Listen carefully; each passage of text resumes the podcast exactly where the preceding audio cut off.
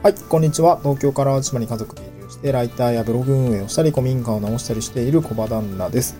今日のトークテーマはですね、地域おこし協力隊のお話ですね。まあ、これをちょっと久々にしていきたいなと思うんですけど、えー内容としては、うんとね、地域おこし協力隊をどう捉えるか、まあ、時間を買うっていう側面で見てみようっていうようなお話でいきたいなと思うんですけど、うんと、一般的に、うん、まあ、この地域おこし協力隊の制度って、あの、総務省がやっていて、まあ、各自治体が運用しているっていう、まあ、あの、スキームで動いている制度になりますけど、まあ、多分ですけど、会社員やって、普通にね、都内で働いているとすると、多分年収300以上は多分普通にあると思う。普通にって言ったらあれ、もしかしたらない人がいたらすいませんって感じなんですけど、多分年収300ぐらいは、うん、多分ある、ないと多分生活できないかもしれないし、まあ、うん、なんか300ないよっていう人もいるかもしれないけど、まあでも300はあるわけですよね、っと。で、なった時に、協力隊って、あの、ね、年収いくらかっていうと、だいたい200万から280万ぐらいのレンジなんですよ、月が。えー16万の人もいれば、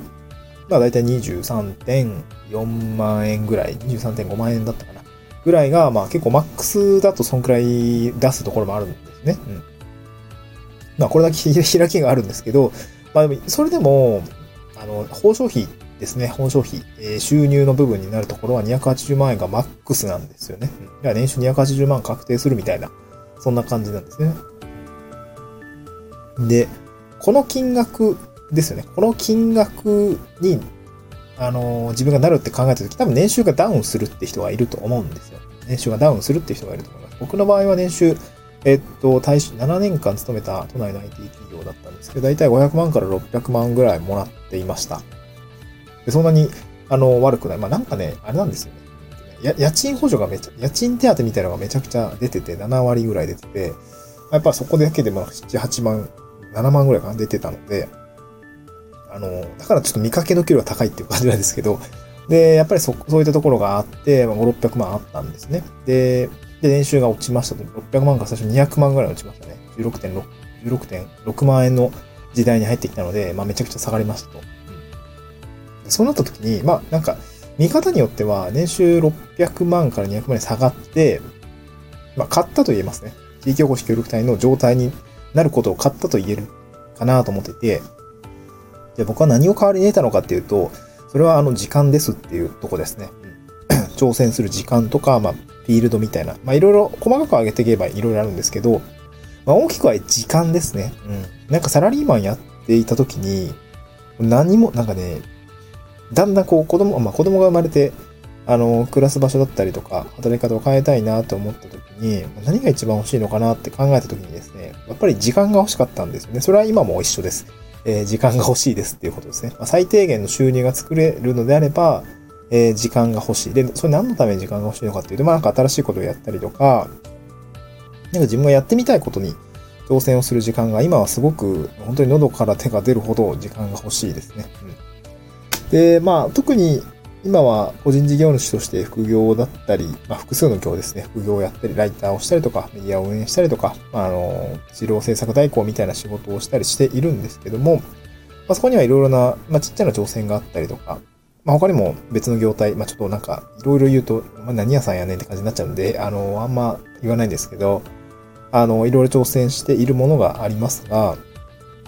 なんかそそういう、なんか挑戦してき、結果得られた経験とかっていうのは非常に、まあ、今後の糧になっている、今後の糧になりそうだなっていうものもあるし、あ、なんかまあ、いい、いい経験だったで終わるところも結構あるんですけど、なんかそういうものをですね、今は時間を得て、まあ時間を買ってですかね、年収下がって、時間買って、今やっているっていう感覚がありますね。うん。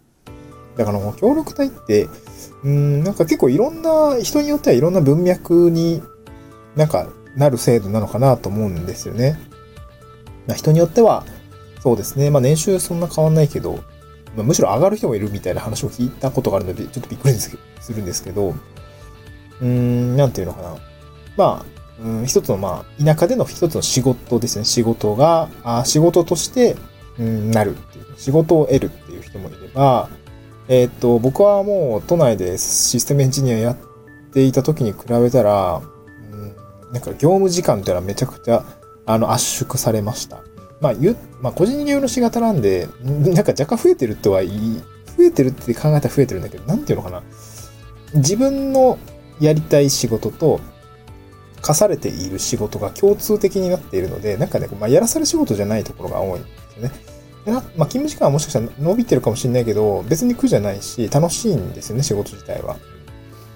そうで、なんかこう、やりたくてやってるから、やらされてる仕事の時間が減ったって感じですかね。って考えると、あの、時なんかね、時間ができた感じがするんでね。まあ、物理的にも、まあ、言うたら別に、東京にいた時って、本当に10時間、11時間働くのってまあ普通だったし、